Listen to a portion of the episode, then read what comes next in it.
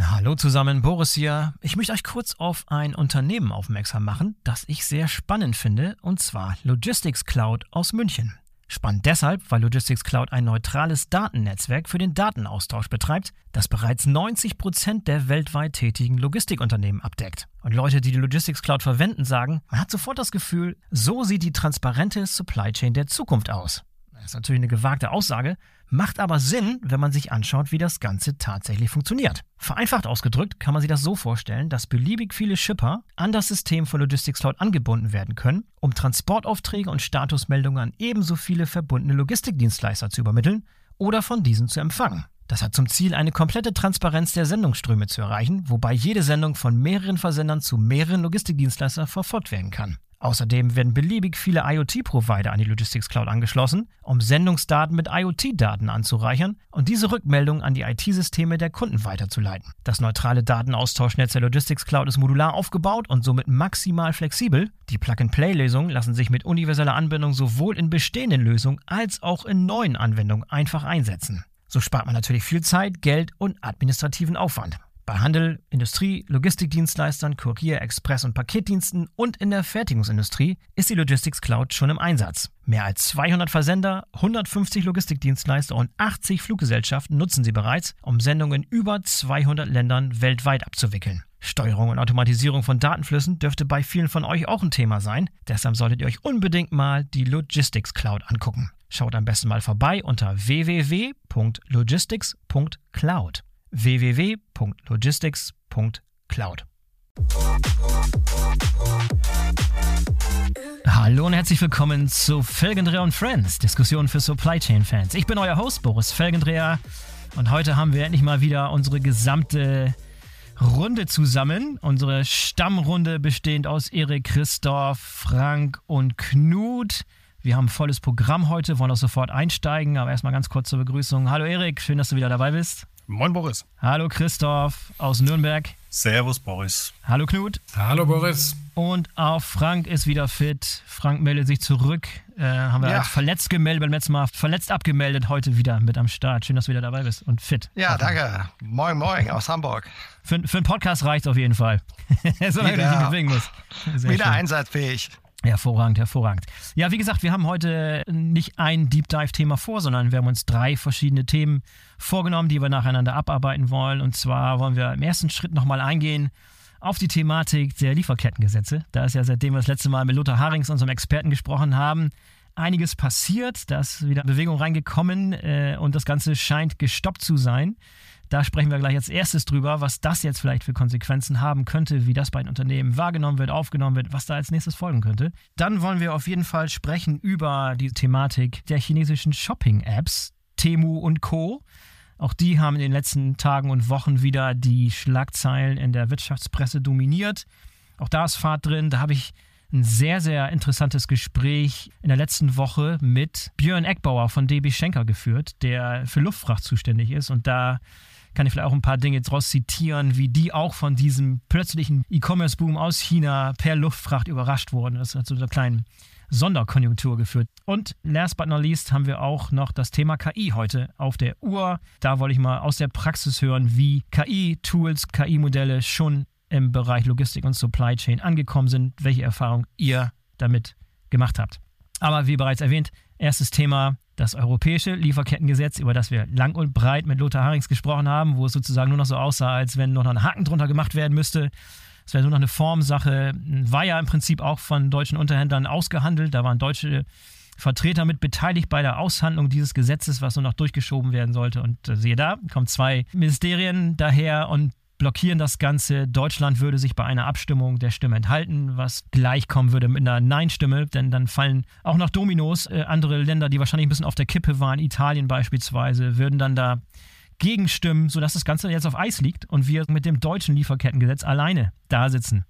Das war eine Thematik, die wir schon mal so angerissen hatten mit Lothar im Gespräch. Also wer sich das Gespräch nochmal im Detail anhören möchte, um sich in die Materie einzuarbeiten, der kann das auch heute noch tun. Das ist nicht, nicht dahin. Das Thema ist auch nicht vom Tisch aber es hat eine völlig neue Dimension angenommen. Wer möchte als erstes seine Eindrücke schildern? Wir hatten eigentlich alle damit gerechnet, glaube ich, ne? dass das Gesetz kommt, dass es eine Formsache ist. Nach allem, was Lothar gesagt hatte, er, er konnte sich nicht vorstellen, dass wir dazwischen gerätschen und uns da blamieren vor versammelter Mannschaft und in Anführungszeichen unsere Glaubwürdigkeit gegenüber den anderen europäischen Staaten zu verlieren. Das war, glaube ich, seine letzte Aussage. Christoph, äh, willst du als erster losstarten? Wie hast du das wahrgenommen? Warst du überrascht? Vielleicht erste Frage diesbezüglich. Also äh, offen gesprochen, so richtig überrascht war ich jetzt nicht. Ähm, ähm, mhm. Die Politik ist ja im Moment relativ unkalkulierbar. Äh, also von daher überrascht einen da relativ wenig. Spannend finde ich, dass man jetzt eben mit dem Argument kommt, ähm, dieser zivilrechtlichen Haftung und der Klagemöglichkeit gegen Unternehmen. Das scheint ja wohl das Hauptthema zu sein, äh, mhm. woran es sich jetzt äh, so ein bisschen festmacht. Ähm, meine Wahrnehmung war jetzt auch so aus der Presse heraus, dass schon viele der deutschen Forderungen auch äh, eingearbeitet worden sind. Also insofern könnte man sagen, dass man überrascht ist, ähm, dass es am Ende nicht durchgegangen ist.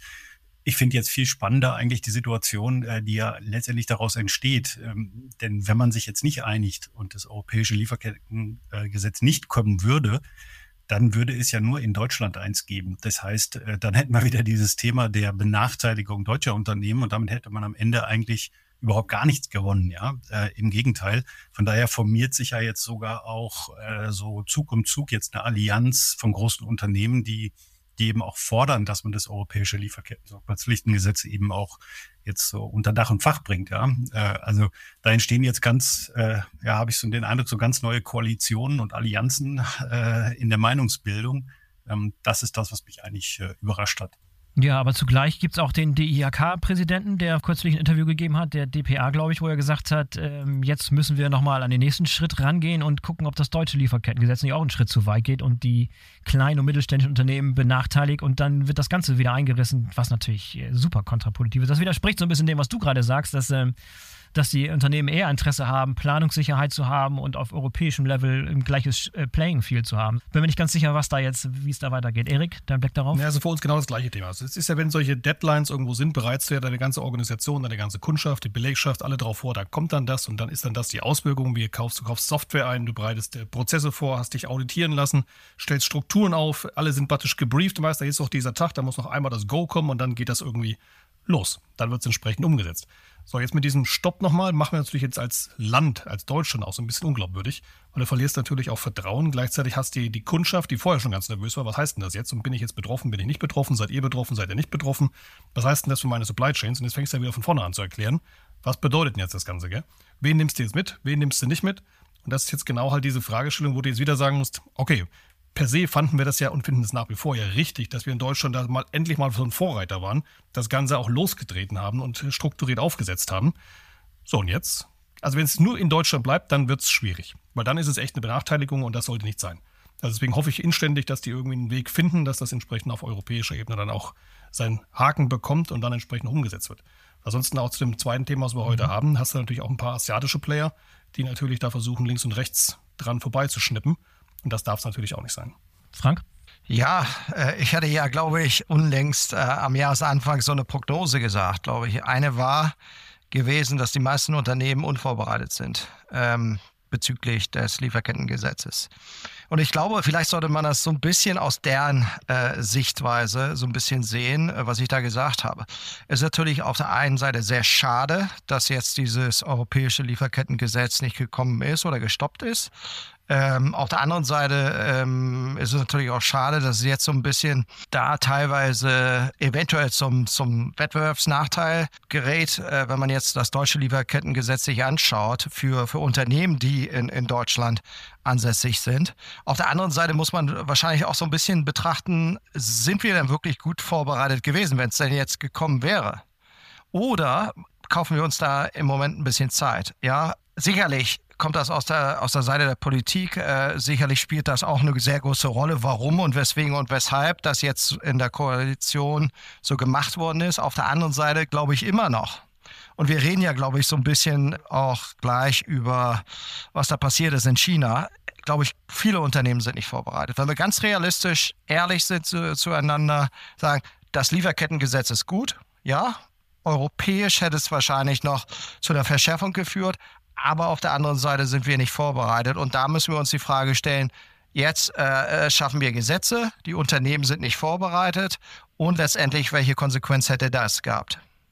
Hm. Mhm. Knut, die noch was anzufügen? Kurz, kurz noch ein paar, ein paar Gedanken dazu. Äh, also, wenn man sich durchgelesen hat, warum das, ähm, das Gesetz dann, ähm, oder warum, sagen wir mal, Deutschland sich enthalten hat, da waren ja viele Argumente drin, die waren, waren richtig, ne? die würde man unterschreiben. Man sagt, oh, administrativer Aufwand ist zu groß, das können wir nicht leisten, das schaffen wir irgendwie nicht. Für kleine Unternehmen ist es irgendwie noch viel schlimmer. Ähm, die, die, die Haftung, die auch Christoph angesprochen hat. Aber auf der anderen Seite ähm, kommt, also wenn man, wenn man sozusagen kein Gesetz beschließt, dann kommt auch keine Änderung. Also Frank, du hast ja genau recht, dass die, dass die Unternehmen nie, noch nicht vorbereitet sind. Aber die Unternehmen werden auch nächstes Jahr und übernächstes Jahr und in fünf Jahren nicht vorbereitet sein. Warum soll man sich denn vorbereiten, wenn man nicht genau weiß, ob da was kommt oder nicht? Von daher ähm, sehe ich das eigentlich eher als verpasste Chance für, für Europa. Und ich kann, ich kann nur hoffen, wir sind natürlich alle keine Politiker, können wir nicht einschätzen, aber ich kann nur hoffen, ähm, dass es sozusagen nur aufgeschoben, aber nicht aufgehoben ist ähm, weil der, der, der Inhalt und die Idee macht auf jeden Fall Sinn. Natürlich kann man die Administration ähm, oder den Aufwand dann reduzieren, aber was das Lieferkettengesetz aussagt und was es bewirkt, macht natürlich auf jeden Fall Sinn. Ja, zumal wir auch darüber gesprochen haben, dass, dass dieser, dieser bürokratische Aufwand ja auch überschaubar genau. ist. Ne? Auch das äh, Argument hat Lothar entkräftet, auch gerade wenn wir uns dran setzen, um Digitalisierung beispielsweise einzusetzen und Prozesse einfach zu automatisieren, zu digitalisieren, das Ganze smarter zu machen. Das ist auch eine Chance, in den Bereichen besser zu werden, da investieren. Dann entsteht da wieder ein Ökosystem rum, um solche Firmen, die sowas anbieten, auch eine verpasste Chance. Jetzt ist wieder alle in einer Wartehaltung. Keiner weiß, wie es jetzt weitergehen soll. Also diese gesamte es ist einfach nicht stemmbar für kleine und mittelständische Unternehmen. Und das hätte beispielsweise die Erfahrung des letzten Jahres mit dem deutschen Lieferkettengesetz äh, gezeigt. Die ist ja auch so nicht gültig. Das haben wir ja auch schon alles widerlegt. Sondern die Frage, was, wo ist das Argument? Das Argument der Haftung kann ich voll und ganz nachvollziehen. Das ist ein Riesenrisiko für Unternehmen, diese zivilrechtliche Haftung. Da hatte ja auch Lothar drüber gesprochen. Bloß auch da darüber zu sprechen im Zusammenhang von kleinen Unternehmen, dass kleine Unternehmen beispielsweise plötzlich mit irgendwelchen Gerichtsverfahren überzogen werden, ist auch nicht zu erwarten. Auch das hatte Lothar gesagt, dass wenn überhaupt, dann gehen die eher Richtung die großen Firmen, um da entsprechend medienwirksam und aufmerksamkeitswirksam an die Tat zu schreiten. Also beide diese Argumente, dass gerade unsere kleinen Firmen komplett überfordert seien damit, mit der Bürokratie und mit diesem Haftungsrisiko, kann ich persönlich nicht ganz nachvollziehen. Aber Christoph, du noch einen Gedanken dazu? Ja, vielleicht nochmal eine, eine ganz andere Sicht, ähm, ähm, ohne die jetzt bewerten zu wollen und, und mich dahinter oder dagegen zu stellen. Aber man liest ja schon auch von einigen äh, auch bekannten Unternehmerpersönlichkeiten, die wirklich ja auch ähm, schon deutliche Kritik insgesamt an dem Ansatz des äh, Lieferketten-Sorgfaltspflichtengesetzes eben auch äh, ähm, üben und, und, und das eben auch eher negativ bewerten, weil sie natürlich sagen, und die Haltung kann man natürlich aus deren Sicht schon auch nachvollziehen, dass man sozusagen versucht jetzt deutsche, europäische Werte im Prinzip auf Zulieferer in der gesamten Welt zu übertragen. Und, und andere Kulturen, andere Länder mögen eben auch an der einen oder anderen Stelle eine andere Wertesicht auf manche Dinge haben. Ne? Und ähm, das muss man einfach mal so zur Kenntnis nehmen. Ne? Also ähm, das ist natürlich dann schon so eine Haltung, eine unternehmerische Haltung, die man nachvollziehen kann. Und das, das Zweite, ähm, was natürlich dadurch möglicherweise eben auch beschleunigt wird, ist natürlich, dass man dann Lieferanten äh, in entsprechenden Teilen auf der Erde natürlich ein Stück weit auch in diese Richtung ähm, der Veränderung ähm, drücken möchte, es aber letztendlich möglicherweise nur dazu führt, dass man eben äh, ich sag mal, diese Spieler in die Hände anderer größerer Händler, die eben dann nicht in Europa based sind und eben nicht dem Lieferketten-Sorgfaltspflichtengesetz letztendlich unterfallen, ähm, dass man die dadurch natürlich stärken könnte. Ne? Also das, das ist natürlich sind schon Gedanken, die man, die man schon auch nachvollziehen sollte in der gesamten Bewertung, ohne dass ich jetzt sage, dass ich das richtig oder falsch finde, aber merke nur an, dass es eben auch solche Diskussionen und, und solche Haltungen durchaus auch gibt und mit denen muss man sich auseinandersetzen. Das ist unbestritten. Bloß die, die Frage ist, diese Diskussion hätte man viel, viel früher führen müssen. Bevor das deutsche Lieferkettengesetz verabschiedet wurde und bevor man sich intern mit der europäischen Gremien einigt darauf, wie ein europäisches Lieferkettengesetz aussehen könnte. Und nicht kurz bevor es zur Abstimmung kommt. Ne? Also dann nochmal die, diesen gesamte Kiste wieder aufmachen, ist einfach auch super ja. unglücklich. Boris, da bin ja. ich bei dir, wenn ich direkt darauf antworten darf. Ähm, ab, absolut, aber ich glaube, auch da haben wir wieder mal den gleichen Fehler gemacht äh, in der Entwicklung solcher Gesetze, dass man halt einfach die, äh, die betroffenen Gruppen und die Sichten viel zu spät in das ganze Thema einbezogen hat. Ähm, ähm, und, und es viel zu lange ein interner so? mal, politischer weißt Prozess du noch, was Lothar gesagt hat? Weißt du noch, was Lothar gesagt hat? Da waren etliche und etliche Runden, die gedreht wurden mit Unternehmensvertretern, mit Industrievertretern, mit Verbänden und so weiter. Ist nicht so, als wenn das im stillen Kämmerlein gemacht worden wäre Das naja. hat äh, Lothar Wolf nicht so gesagt. Also kann man, kann man sich ja so vertreten. Ähm, ja. ähm, ich ich glaube halt, wie immer bei solchen Gesetzesvorhaben ähm, ähm, ist, es, ist es so, dass man das viel früher hätte äh, ähm, sozusagen oder dem Ganzen viel früher eine, eine größere Aufmerksamkeit beimessen müssen von allen Seiten. Ne? Da will ich jetzt kein Blaming on Politics hier machen, sondern von auch allen betroffenen Verbänden eben auch. Und äh, dass man natürlich jetzt so im, auf den letzten 50 Metern des Sprints natürlich jetzt anfängt äh, und sagt, man will die Dinge grundlegend verändern, ist sicherlich nicht der richtige Weg. Ne? Obwohl natürlich diese Kritik auch im Raum steht, dass damit Politik gespielt wird. Ne? Also jetzt sind nicht der einzige, nicht der erste Fall, wo ein europäisches Gesetz, das kurz vor dem Abschluss stand, irgendwie kurzfristig noch geändert wurde, weil äh, eine Partei oder eine Interessensgruppe dazwischen gegrätscht ist. ich glaube, die, ja. die Situation können wir jetzt auch zur Genüge. Das ist ja nun auch kein, das ist ein Déjà-vu, ne? Das war ja im Prinzip vor ein paar Wochen schon mal. Auf der anderen Seite muss man natürlich sagen, äh, äh, es muss immer praxisbezogen sein.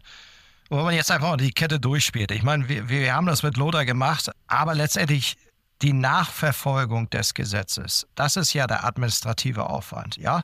Und wenn wir jetzt wirklich sagen, okay, äh, du hast Lieferanten, ja, auf welcher Stufe kann man das dann nachher wirklich nachverfolgen? Auf der Stufe 1 dein Zulieferer, auf der Stufe 2, auf der Stufe 3, auf der, das wird ja sehr kompliziert, ja. Und der administrative Aufwand, wenn man wirklich sich das anschaut für Unternehmen, der ist immens. Ja, das darf man nicht unterschätzen.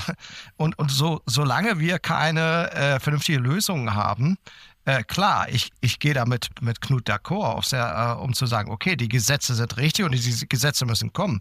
Aber es nützt ja nicht, ein Gesetz zu machen, wenn letztendlich die Industrie nicht äh, in der Lage ist, diese Dinge umzusetzen.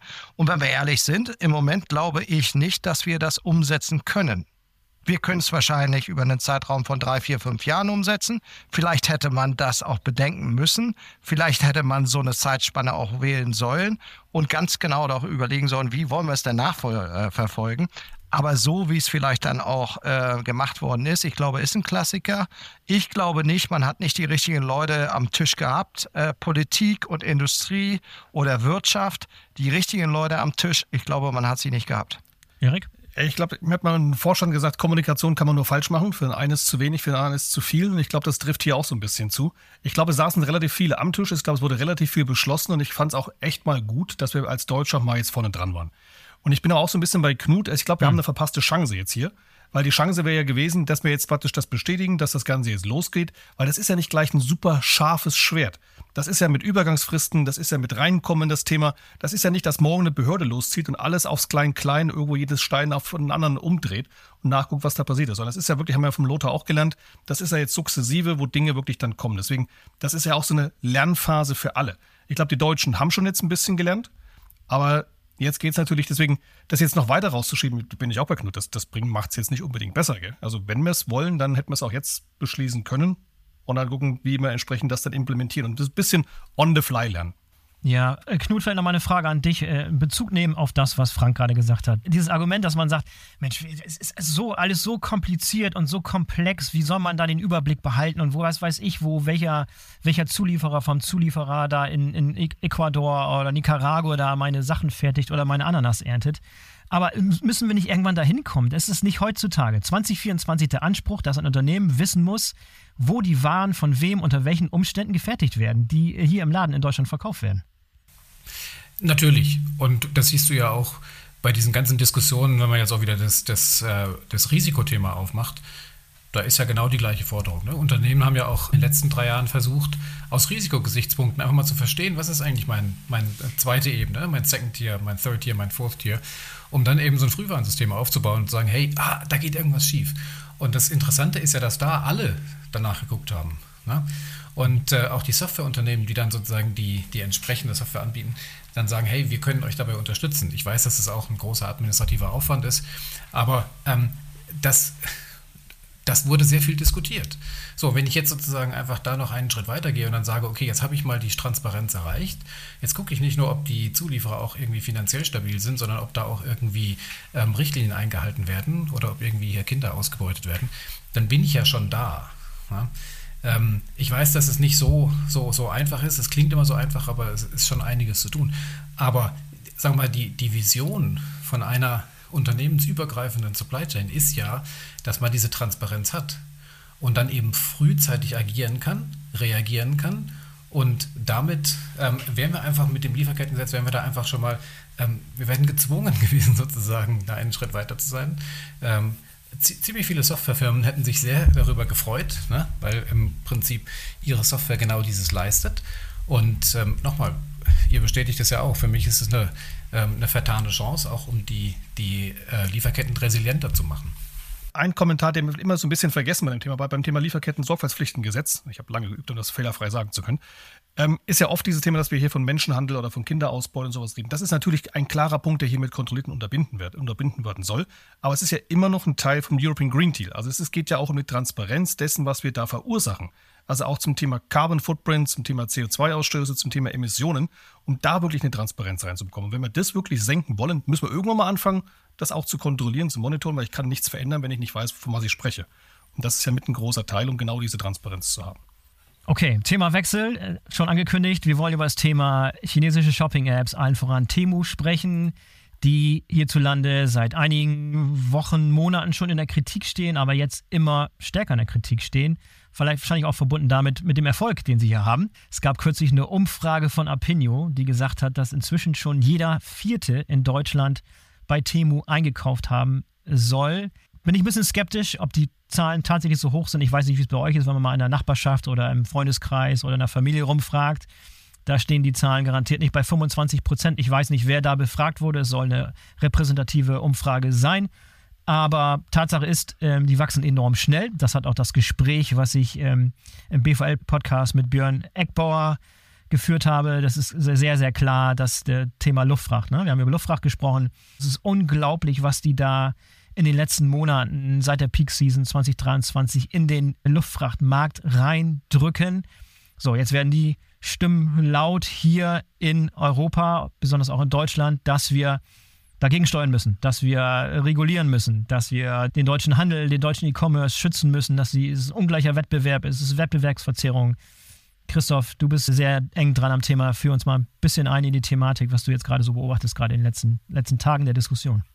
Ja, glaube ich, eine, eine sehr spannende Diskussion, ähm, was sich ja jetzt auch der Handelsverband, äh, der HDE jetzt da ähm, äh, auch, auch öffentlich eigentlich zum ersten Mal in Richtung Politik auch ähm, positioniert hat und eben auch gefordert hat, dass man in dem Verzollungsbereich äh, eben deutlich Ressourcen aufbauen muss. Es gibt den Vorschlag auch, ähm, eine digitale Plattform einzuführen zur Vorab-Zollanmeldung. Es gibt natürlich auch Themen rund um Produktsicherheit und äh, CE-Label beispielsweise. Ähm, also da haben wir jetzt, da haben wir jetzt äh, plötzlich mehr Druck. Also ich sag mal, man kann natürlich jetzt so diese ganze Aufmerksamkeit, ähm, die die Temo und Co. jetzt in den letzten Monaten bekommen hat, eben negativ bewerten. Man kann aber auch positiv sagen, ähm, sie sind jetzt auf dem Radarschirm, ja, und äh, und ich glaube, so langsam verstehen viele Vertreter der Branche eben, was da gerade passiert. Ich habe auch die, äh, die Zahlen, die ihr im Podcast diskutiert habt, auch nochmal ein bisschen reflektiert und, und die passen ungefähr zu meinen Annahmen, äh, was so die Sendungsmengen anbetrifft, über die wir sprechen. Äh, wenn man diese, äh, ich glaube, 5000 Tonnen hat, glaube ich, mhm. ähm, der Gesprächspartner dort gesagt, die eben Shein und Temu äh, täglich aus China heraus versenden. Wenn man, wenn man mal überschlägig sagt, vielleicht so eine, so eine Sendung hat durchschnittlich ein Gewicht von einem halben Kilo, da kommt man halt auf, auf 10 Millionen Sendungen äh, am Tag, die da rausgehen und, und davon 40 Prozent Temu, 60 Prozent äh, Shein. Also reden wir bei Temu über 4 Millionen Sendungen am Tag.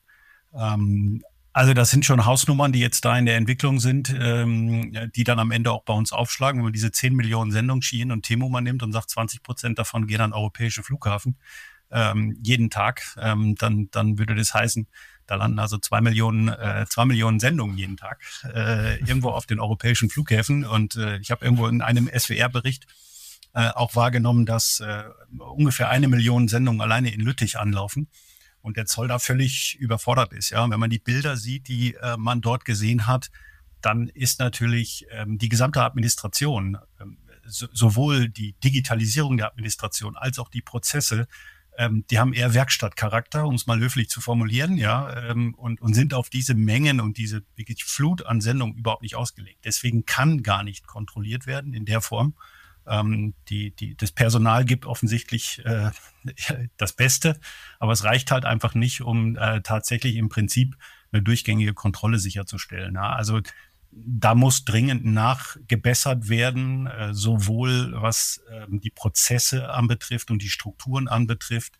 Da sind wir, ich sage es jetzt mal ganz salopp, sehr hinterwäldlerisch unterwegs und bei weitem nicht auf dem Standard, den wir eigentlich haben müssten, äh, um eben auch, ich sag mal, den, den Pflichten nachzukommen. Ne? Und, und es zieht sich ja dann noch weiter. Es geht ja dann auch um Einfuhrumsatzsteuer und die Verrechnung der Einfuhrumsatzsteuer zwischen den einzelnen Ländern innerhalb von Europa. Auch da geht offensichtlich, wenn man den ganzen Berichten Glauben schenken darf, viel Geld verloren, auch für den deutschen, äh, für den deutschen Staat. Ja, also da ist die, da ist die Administration offensichtlich um Lichtjahre hinter der Realität äh, und, und da haben wir eine Riesenlücke, die wir dringlich schließen müssen. Meine Befürchtung ist nur, das Thema ist, äh, ist heiß, aber es ist für die Politik nicht so sexy, dass man es jetzt äh, in der jetzigen Zeit vor dem Hintergrund vieler anderen Themen, die wir haben, jetzt leider angehen, ne, obwohl wir es eigentlich machen müssten. Und es müsste eventuell auch eine, eine europäische Lösung sein. Dann dauert es wieder viel, viel zu lange. Dann bist du in zwei, drei Jahren da mit der Lösung am Start oder wie darf ich mir das vorstellen? Ja, definitiv. Wir, wir, brauchen, wir brauchen eine europäische Lösung. Da würde also eine nationale Lösung ist äh, äh völlig äh, ähm, abstrus, ja, die würde überhaupt nichts bringen. Ähm, denn äh, auch, auch das wissen wir jetzt schon seit, seit einiger Zeit. Ich sage ja immer, die, wir wissen nichts über die Chinesen, aber die wissen eigentlich fast alles über uns. Ähm, das heißt, äh, die nutzen natürlich alle möglichen Schlupflöcher, die da sind. Und ich sag mal, ich sag's mal so, auch legale Schlupflöcher, ja, die, die, die fahren auch an die oder fliegen die Flughäfen an, die eben für ihr System am passigsten sind und, und womöglicherweise manchmal eben das Brett auch am dünnsten ist. Ja, und deswegen wäre eine nationale Lösung völliger Quatsch. Ja, wir brauchen eine europaweite Lösung, möglicherweise sogar noch umspannender in der Koalition mit, mit anderen großen Staaten. In den USA diskutiert man schon länger als hier bei uns in Europa über die gleichen Themen. Ähm, also insofern äh, glaube ich, am Ende muss da ein wenigstens europaweites System und europaweite Standards und Einheitlichkeit her, sonst werden wir diesen, dieser Situation nicht Herr werden. Mhm. Erik? Ich glaube, das Wichtigste, was du gerade gesagt hast, Christoph, ist das Thema, hier sind sie auf dem Schirm. Und ich glaube, ich kann jedem, der sich für Logistik ein bisschen interessiert, absolut nur empfehlen, schaut euch mal wirklich an, was Timo und Shein macht und was da für Zahlen wirklich dahinter stehen. Das, was Christoph gerade andeutete oder ein paar Zahlen gesagt hat, ist einfach unglaublich groß dessen, was die gerade an Weltmarktkapazitäten von vor allen Dingen Luftfracht einsaugen. Und normalerweise ist halt ein E-Commerce-Kunde gar nicht Luftfracht, aber die haben entsprechend halt Mittel und Wege gefunden, das jetzt auch über Luftfracht so kostengünstig zu machen und einfach mal Businessmodelle einfach umgedreht. Weil plötzlich sind die Kunden auch bereit, sieben, acht, neun, zehn Tage zu warten, wenn es einfach mal günstiger wird. Aber genau was du gerade sagst, diese europäische Einheit brauchen wir hier, glaube ich, und vielleicht sogar, wie gesagt, wirklich echt noch mehr. Weil vom Thema Datenaustausch, weil die wissen ja genau, was du auch sagtest, wo müssen sie hin, um wo die überschwemmen einfach den Markt, die überschwemmen die Flughäfen. Und das kannst du als mit normalen Menschen Mitteln, die du heute überall da hattest, gar nicht kontrollieren. Beziehungsweise so schnell kannst du gar nicht die Kapazitäten und Hallen aufbauen, weil vor einem Jahr waren diese Kapazitäten faktisch nicht da. Und deswegen müssen jetzt natürlich alle reagieren. Auch der Datenaustausch, ich meine, die verzollen ja oftmals dann über Irland, versuchen das dann irgendwie entsprechend dann weiter zu vergeben. Nur wenn, ich habe einen Bericht gelesen, irgendwo 65 Prozent irgendwie falsch deklariert sind, weil sie versuchen natürlich alles unter 150 Euro zu drücken, weil bis 150 Euro kein Zoll anfällt, ist das auch wieder so ein Schlupfloch, beziehungsweise machen halt eine 300 Euro Sendung auf zwei oder dann auf zweimal 149 Euro Sendung, um entsprechend irgendwo das noch reinzubekommen. Und das ist natürlich dann ein Schlupfloch, was dann schon nicht mehr so legal ist aber sie gehen einfach davon aus, dass die Masse, die da kommt, gar nicht mehr kontrolliert werden kann. Deswegen Datenaustausch ist ein wichtiges Thema. Dass er jetzt auf dem Radar sind, ist ein super heißes, absolut Thema, was geklärt werden muss. Und da bin ich mal gespannt, was dann auch nochmal das europäische Lieferketten-Sorgfaltspflichtengesetz vielleicht dann auch nochmal sagt, wenn das dann doch nochmal irgendwann kommt, wie wir dann damit dann eigentlich umgehen. Weil da gibt es dann ganz viele Fragezeichen für mich. Knut? Ich hätte ich hätt noch mal, ich habe mal eine Frage an euch. Ähm, vielleicht könnt ihr mir das erklären. Ähm, als, als so dieser, dieser, dieser Hype aufgekommen ist, dann dachte ich, Mensch, jetzt muss ich auch mal kurz gucken, was denn Temo so alles anbietet. Da habe ich ein bisschen rumgesurft, ne? alles wahnsinnig billig, ist auch alles irgendwie Plastik, ne? also Klamotten aus Plastik würde ich mir nie kaufen, aber es gibt ja anscheinend wirklich einen Markt dafür. So, wenn ich mir jetzt so überlege, da gibt es irgendwo eine Hose, die fast nichts kostet und die wird jetzt über Luftfracht nach Europa geschickt. Wie, wie funktionieren die Economics? Also ich, ich, ich kann es mir noch nicht so ganz erklären, aber vielleicht, Christoph, vielleicht Erik, wisst ihr das, wie das funktioniert? Wie, wieso können die immer noch profitabel sein? Sind sie nicht, aber gut. das wird Christoph Genau, also das, äh, das würde ich jetzt auch sagen. Also das sind sie nicht. Es, es gibt, äh, ähm, also interessanterweise, wie gesagt, auch über, über Temo, auch in der Tiefe wird ähm, wird in Deutschland noch nicht wirklich gut berichtet. In den USA gibt es äh, offensichtlich deutlich bessere und, und besser informierte auch Journalisten äh, zu dem Thema, die sich da tiefer reingefuchst haben und, und auch Analyseinstitute, die das gemacht haben. Und da gibt's äh, ähm, die Äußerung eben, äh, Amazon hat zehn Jahre gebraucht für Profitabilität. Äh, bei Temu steht so ein Sechsjahresplan dahinter, ja, für, für Profitabilität. Im Moment sagt man, ähm, wenn man sozusagen End-to-End -End anschaut, äh, was die Logistikkosten anbetrifft, liegen wir so bei rund um 10 Dollar, wenn man alles zusammenrechnet mit Paket und Luftfracht und, und Vorlauf und sonstigen. Und, und sie würden verlieren so sechs bis sieben Dollar pro Sendung. Ne? Das ist so die, die Zahl, die, die so kolportiert wird. Ne? Kann keiner wirklich bestätigen. Ja? Also die sind sicher ein ganzes Stück weg. Ähm, und, und äh, Unit Economics, ja, das, das wird wahrscheinlich sich entwickeln äh, und ist, ist ganz klar äh, mengenabhängig. Ja? Das, ich meine, die stecken so was die Zahlen sagen, im Jahr 23 haben sie, glaube ich, zwei Milliarden US-Dollar in, in, in Marketing gesteckt. Im 2024 sollen es vier Milliarden sein. Ja, manche reden sogar von fünf Milliarden. Ne? Die haben jetzt beim, beim Super Bowl gerade wieder gesponsert, ja, und haben, äh, glaube ich, fünfmal so, so einen Clip dort äh, wiederholt, wo sie viel drüber lustig gemacht haben. Aber da kostet, glaube ich, ein 30-Sekunden-Spot, der kostet irgendwie sieben Millionen Dollar. Ja, und den haben die halt ein paar Mal ausgestrahlt. Und ähm, also die, die nehmen das schon sehr ernst offensichtlich. Ja, also da, da ist wirklich auf, auf noch mehr Menge ist das Ganze natürlich ausgelegt. Und, und die Ankündigung ist ja, wir haben es ja auch schon mal in, in Podcasts auch schon mal diskutiert, dass sie eben jetzt auch in den USA und Europa quasi lokale Marktplätze einrichten wollen, wo sie dann eben US-amerikanische äh, und europäische Händler anbinden wollen. Also dann wieder stärker in die Märkte auch reingehen wollen. Ja, und das würde natürlich von der Logistikstruktur vieles verändern und auch von der Kostenstruktur. Mhm. Frank? Ja, ich, ich sitze jetzt die ganze Zeit hier, überlege mir, äh, was ist eigentlich das Ziel? Ziel sollte ja sein, fairer Wettbewerb, denke ich mal. Darüber reden wir hier so ein bisschen. Äh, Gibt es den fairen Wettbewerb mit einigen Anbietern aus, aus China? Fragezeichen. Ich glaube, da denken wir alle, glaube ich, in die gleiche Richtung. Gibt es wahrscheinlich nicht. Ja? Ähm, wenn jetzt unser Ziel ist, äh, einen fairen Wettbewerb herzustellen, ja, dann gibt es ja nicht viele Mittel. Erik hatte eins genannt und hatte gesagt, äh, das EU-Lieferantengesetz wäre zum Beispiel ein Mittel, wo man sagt, okay, jetzt stellen wir vielleicht so einen, so einen fairen Wettbewerb mal her. Ja? Wenn der Weg nicht geht, ja, dann gibt es ja nur über eine gemeinsame europäische Lösung, wie wir bei den Einfuhren über den Zoll diese Dinge be besser überwachen und letztendlich auch die Gesetze oder die gesetzlichen äh, Richtlinien herstellen, dass wir letztendlich da auch gegen angehen können. Ob das jetzt mit Strafzöllen der Fall ist oder mit anderen Dingen. Aber wenn das Ziel ist, fairen Wettbewerb herzustellen, dann müssen wir uns eben diese Fragen stellen, ja, weil am meisten sind ja diese chinesischen äh, Unternehmen dann auch subventioniert oder quersubventioniert. State-owned Enterprises. Ich glaube, das Thema kennen wir ja schon sehr, sehr, sehr, sehr lange. Nur wenn wir, sage ich mal, unsere einheimische Wirtschaft, und dazu zähle ich jetzt auch mal den Handel, schützen wollen, dann müssen wir da auch massiv gegen angehen. Ja, auch nicht praktikabel, weil dann kommt die Retourkutsche. Wir sind viel mehr abhängig vom Exportmarkt in, in China, als, ah, äh, als, ah, als wir gewinnen wir sehen, würden, wenn wir. Aber wir sehen es ja auch in der Automobilindustrie. Ich meine, das Thema äh, äh, elektrische Autos hatten wir jetzt, glaube ich, vor ein paar Monaten mal so gehabt. Äh, ging ja auch durch die Medien. Äh, Strafzölle äh, wurden angedeutet und so weiter und so fort. Ja, wo fängt es an? Wo hört es auf? in, in dem Sinne, ja. Ich meine, wir müssen uns da irgendwann mal auf gut Deutsch und pragmatisch die Karten legen. Mhm. Erik? Vielleicht noch eine Ergänzung zur, zur Frage auch von, von Knut, weil wie verdienen die wirklich Geld? Ich habe das auch mal nachgeschlagen. Also die verdienen, soweit man in die Karten überhaupt reingucken kann. Gell? Das ist ja auch ganz klar, was Christoph sagte, durchaus schwierig. Die haben ja 20 Prozent wirklich nur an den Produkten. Der Rest ist wirklich Vermarktungsservices. Also die haben ja über ihre Plattformen, das lassen die sich halt unglaublich Marketing. Die sind halt überall da, wo die jungen Menschen unterwegs sind. Die sitzen in den ganzen Online-Spielen, schalten die Werbung mit rein bei TikTok. Und das ist natürlich das Riesen, der Riesenhebel mit über 1, irgendwas Milliarden Nutzern. Dort sind die. Also ich habe selbst bei mir einen Familien-Freundeskreis mal rumgefragt, meine Tochter, zehn Jahre alt, wusste sofort, was Temo ist. Also die wusste sofort, wollen wir da nicht was bestellen? Ich sag, da bestellen wir mal nichts. Aber die wusste sofort, was das ist. Aber andere, auch meine Frau und so, das ist natürlich dann echt, wir kannten das so auch noch nicht, weil das einfach echt ein anderes Klientel ist. Aber dass wir in Asien produzieren, auch äh, Frank, was du jetzt gerade sagtest, ist ja nicht ungewöhnlich. Ich meine, das haben wir schon immer gemacht. Auch ich glaube, ein Adidas macht irgendwie 97 Prozent aller äh, Schuhe kommen irgendwie aus Asien, wenn dort produziert. Das ist relativ normal. Ja. Aber das, wie die jetzt halt die Schlupflöcher und die Masse einfach, die das einfach ausnutzen, da müssen wir uns echt dann ein bisschen anders drauf einstellen. Und zum Thema Geschäftsmodell Wirtschaftlichkeit, das wird sich behaupten müssen. Ob die wirklich jetzt dann vier, fünf, sechs Jahre brauchen, let's see.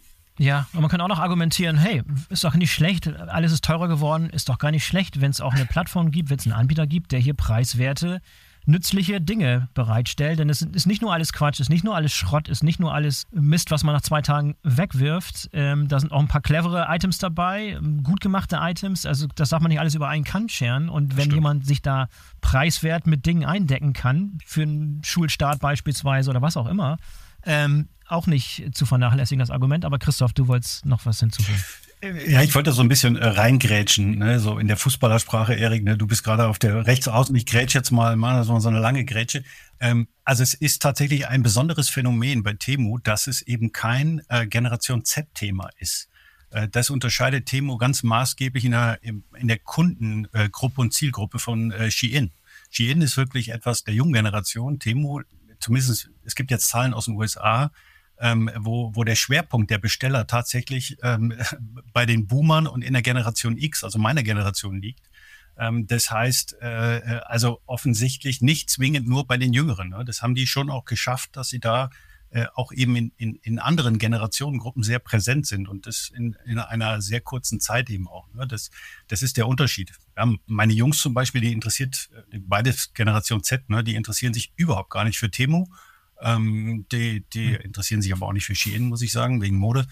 Ähm, mhm. Aber, aber die, die, die kennen das Thema gar nicht so. Also ich glaube, das ist gar nicht so präsent nur in den jungen Generationen. Das wollte ich nur nochmal nur noch mal hervorheben. Also das ist ein besonderer Ansatz. Ja, guter Punkt. Ja, aber Christoph, vielleicht mal kurze Zwischenfrage. Ich hatte jetzt gesehen, dass Timo inzwischen auch dazu übergeht, und das ist, glaube ich, vorhin ganz kurz erwähnt, dass sie also von dem reinen System nur Hersteller aus China und Export oder Transport Richtung Europa, sondern auch inzwischen europäische Player auf die Plattform lassen wollen und lassen auch europäische Händler in Zukunft von dem Publikum, was auf Temo unterwegs ist, mhm. teilhaben.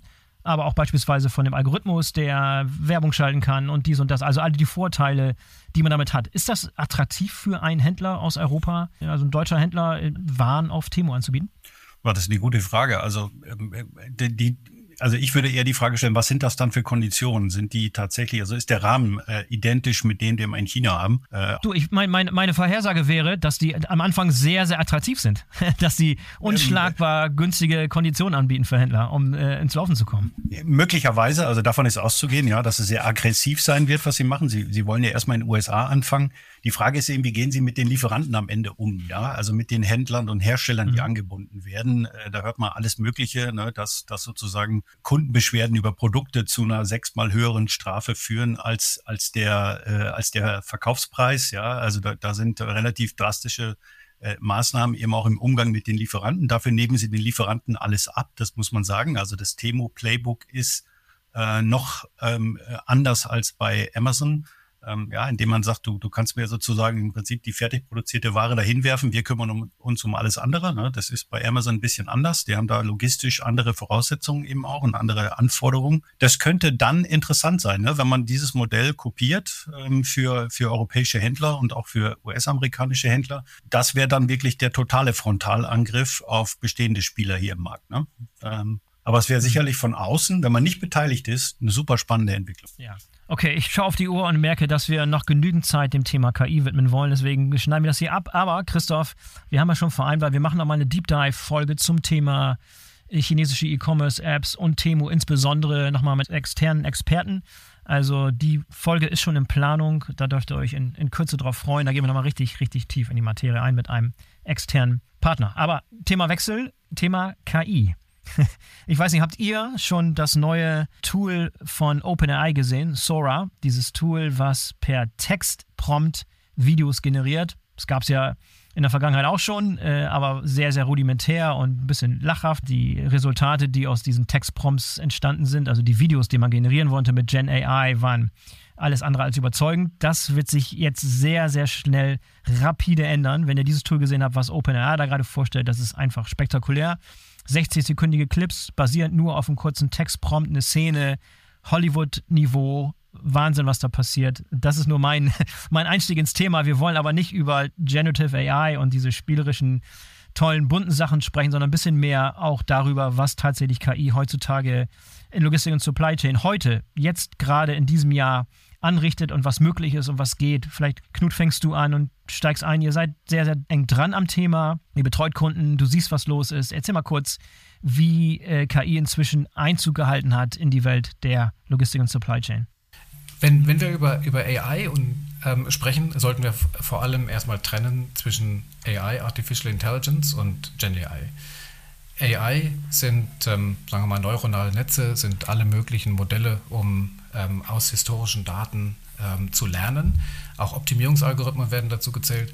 Und Gen AI sind diese Large Language Models. Also sehr bekannt geworden mit, äh, eben mit ChatGPT, äh, wie du auch gerade, ähm, Boris, ähm, schon erwähnt hast. Und ähm, diese Large Language Models äh, werden immer besser, ist auch sehr faszinierend. Was wir bei unseren ähm, Klienten sehen, ist, jeder probiert aus, was man mit diesen Modellen machen kann. Jeder probiert aus, sozusagen, was auch die Softwareunternehmen machen, einen Co-Piloten zu erzeugen. Ne? Dass man also sagt, hey, ähm, helf mir doch mal ähm, bei dieser Analyse. Erzeug doch mal dieses Dashboard live. Ich muss also nicht mehr SQL programmieren, ich bin sozusagen ein sehr guter Übersetzer. Sehr spannend. Im Bereich ähm, künstliche Intelligenz, AI, und vielleicht machen wir es einfach so, dass jeder von euch da auch mal ein Beispiel nennt, ähm, ist ein, ähm, ein Thema auch die Vorhersage von ähm, Events oder von zum Beispiel der Kundennachfrage oder von äh, Maschinen, die gewartet werden müssen. Also alles Mögliche, was in Richtung Frühwarnsysteme und Vorhersagen geht. Wir haben da mal für einen Hafenbetreiber ein System entwickelt, wo es darum ging, die Ankunftszeiten der Schiffe vorherzusagen, um dann eben Crew Scheduling alles Mögliche besser zu machen. Und das war sehr interessant, wenn man sozusagen die historischen Daten nimmt, dann war das System deutlich besser als die Vorhersage des Captains 24 Stunden vorher. Und damit nicht nur jetzt sozusagen für den Hafen ähm, deutlich bessere Daten hat, um, um zu planen, sondern eben auch für die Unternehmen. Ne? Weil man, wenn man, man weiß, hey, ich bin jetzt mal drei Tage zu spät, dann kann ich mich darauf einstellen und ähm, dann eventuell meine Produktion umplanen. Also sehr spannendes Thema. Wir haben noch längst nicht alles erreicht, was zu erreichen ist. Wenn man auch in die Richtung äh, Automatisierung von Workflows denkt, da gibt es noch einiges zu tun, aber jetzt bin ich erstmal still und ähm, freue mich auf eure Beispiele. Frank, du hast auch schon einiges an Erfahrung gesammelt im Umgang mit KI-Modellen, vor allem auch neuen Dingen, die es vor ein paar Jahren noch nicht gab. Ja, und ähm, sage ich mal ein Beispiel, was ich da so ein bisschen geben kann. Äh, der Knut hat ja so ein bisschen gesagt, äh, es gibt da im Moment sehr viele Anwendungsbeispiele, ist äh, gerade in dem Bereich äh, Umsatzplanung. Ja, Umsatzplanung, operative äh, Planung, glaube ich, sehr, sehr viel. Wir machen persönlich äh, bei uns im Unternehmen auch gerade in dem Bereich äh, Umsatzplanung haben wir in dem letzten halben, dreiviertel Jahr mal so einen Piloten gemacht und haben ganz einfach mal beobachtet, äh, wenn wir künstliche Intelligenz für unsere Umsatz- und Absatzplanung benutzen, inwieweit ist die künstliche Intelligenz besser, wie was wir im normalen Prozess durch unsere Verkaufsorganisation haben. Das Ergebnis war eindeutig gewesen, dass die künstliche Intelligenz uns wesentlich bessere Ergebnisse liefert, wie letztendlich, was wir aus unserer Verkaufsorganisation äh, bekommen. Der nächste Schritt ist jetzt natürlich, wie können wir das äh, mit der operativen Planung verknüpfen und wie kann man jetzt zum Beispiel Stückmengen durch eine künstliche Intelligenz so genau voraussagen, dass man letztendlich operativ auf dieser Basis planen kann. Und ich glaube, da geht es in diese Richtung rein. Und dann auch Bestände optimieren über künstliche Intelligenz und dann auch die logistischen Abläufe und Prozesse darüber laufen äh, zu lassen. Ich glaube, da gibt es ganz massive Fortschritte in diesem Jahr, in, in diesen Bereichen. Und äh, ich glaube, auch in Zukunft wird da noch sehr, sehr, sehr viel mehr kommen. Glaube ich auch, aber äh, erzähl uns ruhig ein bisschen mehr, Frank. Erklär konkret, was, wie funktioniert das? Was, äh, mit welchen Daten arbeitet ihr? Was sind das für Algorithmen? Ist das wirklich KI oder ist das ein ein stinknormales, altes äh, SNOP Planning System, was es seit, seit zehn Jahren so gibt. Nein, ist es nicht. Äh, mhm. ja, War eine ähm, rhetorische Frage, um dich aus der Reserve zu locken. Naja, danke. Ja, natürlich hängt es auch so ein bisschen damit zusammen, wie du da deine Indikatoren zusammenstellst. Äh, wir, wir haben das gemacht auf Basis wirklich von unseren regionalen äh, Märkten, die wir, die wir bedienen, bis hin in die Länder, die wir bedienen und wo wir unsere Produkte verkaufen und haben da sogenanntes Mapping gemacht von 50 Indikatoren, die wir uns wirklich rausgesucht haben. Die sind auch unterschiedlich, ja. Was, was wir zum Beispiel in Deutschland gemacht haben, ist sehr unterschiedlich zu den Sachen, was wir in den USA gemacht haben, zum Beispiel. Äh, sehr massiv, detailliert äh, gemacht und dann verknüpft, sage ich mal, mit äh, der künstlichen Intelligenz. Und dann ist es ja letztendlich, dass du immer wieder Echtzeitdaten generierst durch letztendlich die verschiedenen äh, Systeme und da, wo du die Daten rausziehst, ja, äh, ist ja nicht nur ein System. Und da kommt es natürlich auch so ein bisschen darauf an, inwieweit die Datenqualität, und das haben wir eben wirklich festgestellt, die Datenqualität spielt bei so Sachen auch eine erhebliche Rolle. Äh, wenn man sich natürlich verschiedene äh, Daten aus verschiedenen Systemen raus, äh, rausholt, mit Indikatoren arbeitet, das dann wiederum in äh, die künstliche Intelligenz dann gibt und dann natürlich auch Machine Learning dann auch äh, dazu benutzt, äh, muss man natürlich ganz massiv auch so ein bisschen auf die Datenqualität achten. Ne? Das haben wir festgestellt. Aber ich glaube, bei diesen Piloten, die wir gemacht haben, haben wir festgestellt, wenn man die Datenqualität einigermaßen in den Griff bekommt, glaube ich, sind die Ergebnisse hervorragend. Haben wir festgestellt, ja. Äh, und jetzt mhm.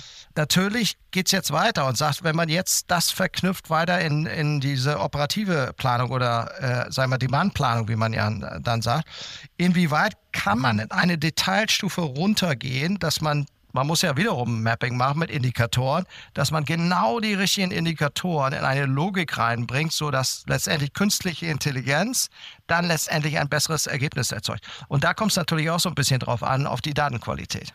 Erik, Frage oder Kommentar dazu? Ja, noch Ergänzung. Also Datenqualität ist ein Riesenthema. Historische Daten sind ein gefundenes Fressen für eine KI. Also umso länger du zurückgucken kannst, umso besser kannst du nach vorne raus prognostizieren. Also wir haben das auch gesehen. Und es ist vor allem nicht nur eine Frage von, ähm, ich habe jetzt den richtigen Algorithmus und jetzt wird morgen alles gut, sondern du musst natürlich auch das Businesswissen daneben setzen. Und genau was du gesagt hast, am Anfang ist das oft noch fehlerbehaftet oder passt nicht oder das ist noch nicht das, was du dir eigentlich versprochen hast, weil dann wieder irgendjemand weiß, ja, aber das ist noch, gibt noch die Abhängigkeit und die Abhängigkeit und die Abhängigkeit. Das heißt, genau das ist ja das Spannende bei diesen Systemen, lernende Systeme, die Stellschrauben richtig zu setzen und dann wird es immer besser. Deswegen sind auch oft die reinen klassischen IT-Häuser mit den Algorithmen gar nicht so gut wie die eigentlichen Logistiker, die vielleicht solche Teams haben, weil die noch genau nämlich wissen, wie dann der Prozess dahinter manchmal funktioniert. Und das ist halt, deswegen haben wir nutzen das halt zum Thema Prediction sehr stark, also Zulaufsteuerung. Wie viel wird morgen sein, in sieben Tagen, in vier Wochen? Und da kommen wir mittlerweile auf relativ hohe Grade an Wahrscheinlichkeit, die auch wirklich passen. Und du steuerst natürlich auch mal wieder nach, ist das genau eingetreten, weil dann kannst du deinen Fuhrparkplan, kannst einen Fahrer organisieren, kannst deine Schichtpläne bauen. Und das hilft natürlich unmaß. Da nochmal eine Frage zu, auch für mein Verständnis. Also ich habe das ein bisschen auch so verstanden, dass in der Vergangenheit war es so, dass du natürlich Algorithmen hattest, du hattest äh, Optimierungssoftware, die aber füttern musstest mit Informationen. Du musst auch genau sagen, nach welchen, nach welchem logischen Muster Dinge berechnet werden müssen. So. Das Schöne an der künstlichen Intelligenz und am Machine Learning ist, dass du das nicht machen musst, sondern es beobachtet sozusagen große genau. Datenmengen und versucht daraus selber Regeln abzuleiten und daraus dann zu extrapolieren, was in der Zukunft passiert. Dann die Frage, Frank, du hast gerade gesagt, wir müssen 50 Indikatoren jeweils pro Stufe da identifizieren und das Modell damit füttern. Datenqualität ist wichtig. Wann sind wir denn endlich an dem Punkt angelangt, wo du das nicht mehr machen musst? Wo, die, wo, wo sozusagen die KI er, erkennt, welche Indikatoren sie benutzen muss und welche Daten gezogen werden müssen und welche Qualität diese Daten haben. Darum geht es ja letztlich eigentlich auch, oder? Ja, die Daten kannst du ja zu, jeder, zu jedem Zeitpunkt aus Systemen rausholen. Äh, du arbeitest ja eigentlich äh, so, so wie wir es zumindest machen, mit Echtzeitdaten. Echtzeitdaten aus, aus verschiedenen Systemen. So, zum Beispiel machen wir es so, ja. Aber da ist natürlich so ein bisschen die Gefahr, dass man natürlich die Datenqualität nicht immer hundertprozentig unter der eigenen Kontrolle hat. Da wiederum gibt es aber auch Systeme letztendlich, wo man die Datenqualität erhöhen kann. Ja? Und jetzt ist natürlich, eins muss man dazu sagen, der Mensch spielt da natürlich irgendwann dann auch noch eine Rolle in der ganzen Kette, indem letztendlich, wenn die künstliche Intelligenz ja Vorschläge macht oder Szenarien kreiert, äh, letztendlich der Mensch dann immer noch ge gefragt ist, äh, welche Szenarien denn letztendlich Sinn machen. Ja, also das eine kannst du nicht von dem anderen äh, entkoppeln. Aber ich glaube, aus meiner Sicht und auch die Erfahrung, die wir eben gesammelt haben, dass gerade diese Echtzeitdaten, wenn man gerade Marktprognosen machen möchte, wenn man wissen möchte, was verkaufe ich in den nächsten drei Monaten, weil das ist ja genau das, was wir auch in den letzten, sag ich mal, Jahren, gerade in dem letzten Jahr festgestellt haben. Wir müssen ja diese Volatilität besser in den Griff bekommen. Und ich glaube, da kann uns künstliche Intelligenz maßgeblich helfen. Knut, dein Kommentar dazu? Ein paar Gedanken dazu. Also, wo ich das groß, den großen Vorteil sehe, ist ähm, bei diesem Prognosenmodell, wo wir ja gerade sind, da wurde bis jetzt immer in die Vergangenheit geschaut und da wurde gesagt, naja, die Zukunft wird ja so ungefähr sein wie die Vergangenheit ne? und dann extrapolieren wir mal. So, wenn man jetzt das typische Beispiel aus dem, aus, dem, aus dem Handel nimmt, wir planen jetzt irgendwie eine Grillparty und planen jetzt die Würstchen. Ne? Das hängt nicht davon ab, wie viel Würstchen ich letzte Woche oder letztes Jahr oder letzten Monat verkauft habe, sondern das hängt davon ab, ob es eine, eine Feier gibt oder ob es irgendwie ein Event gibt, ein Fußballspiel oder sonst was. Das heißt also, was diese Modelle machen, die nehmen diese ganzen Parameter, von denen Frank gesprochen hat, und korrelieren die, ne, diese neuronalen Netze und verstehen dann, was hängt denn eigentlich wie zusammen.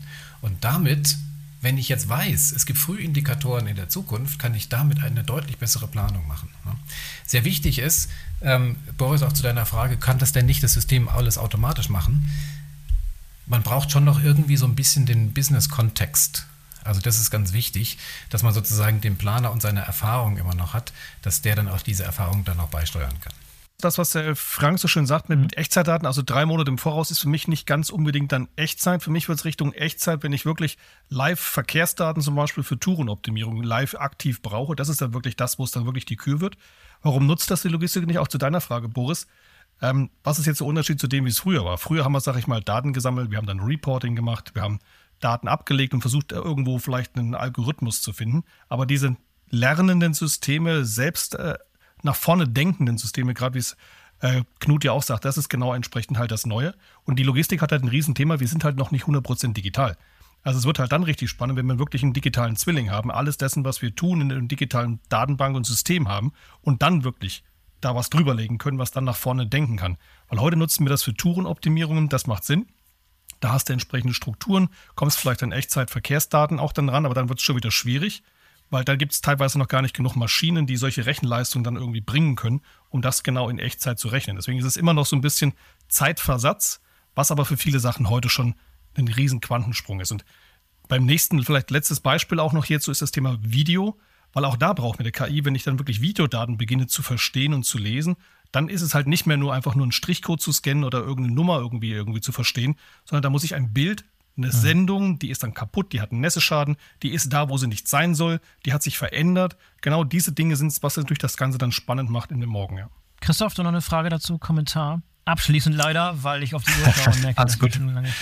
Ja, also ich habe nur noch mal die Sicht, die Sicht des, äh, des Handels sozusagen. Wir haben vorhin über, ähm, über die chinesischen Player gesprochen. Also was sie wirklich richtig gut können, das äh, ist sicherlich mit Daten umgehen. Also die haben eine extrem hohe Daten- und KI-Kompetenz und sind äh, wahrscheinlich auch unter anderem deswegen so erfolgreich, weil sie es eben schaffen, sehr schnell äh, aus Trends und Sucheingaben, nicht nur bei Google und Co., sondern tatsächlich auch im gesamten Social-Media-Bereich, ähm, eben Trends abzuleiten für neue Produkte und neue Artikel und diese dann eben auch in, in kleinen Batches äh, produzieren zu lassen in sehr kurzer Zeit. Und das ist natürlich ein, eine, eine Möglichkeit, äh, über KI dann eben letztendlich auch sehr schnell auf Trends reagieren zu können und eben, ich sag mal, Time to Market erheblich zu reduzieren, ja, wo, wo andere Spieler eben sehr lange dafür brauchen. Und ähm, das ist, glaube ich, ganz wichtig. Und wir, wir sind ja heute, ehrlicherweise, äh, noch nicht mal an dem Punkt angekommen, wo wir sagen können, flächendeckend sind wir in der Lage, wirklich zu sagen, wenn jemand drei Tage hintereinander sich ein rotes Hemd angeschaut hat,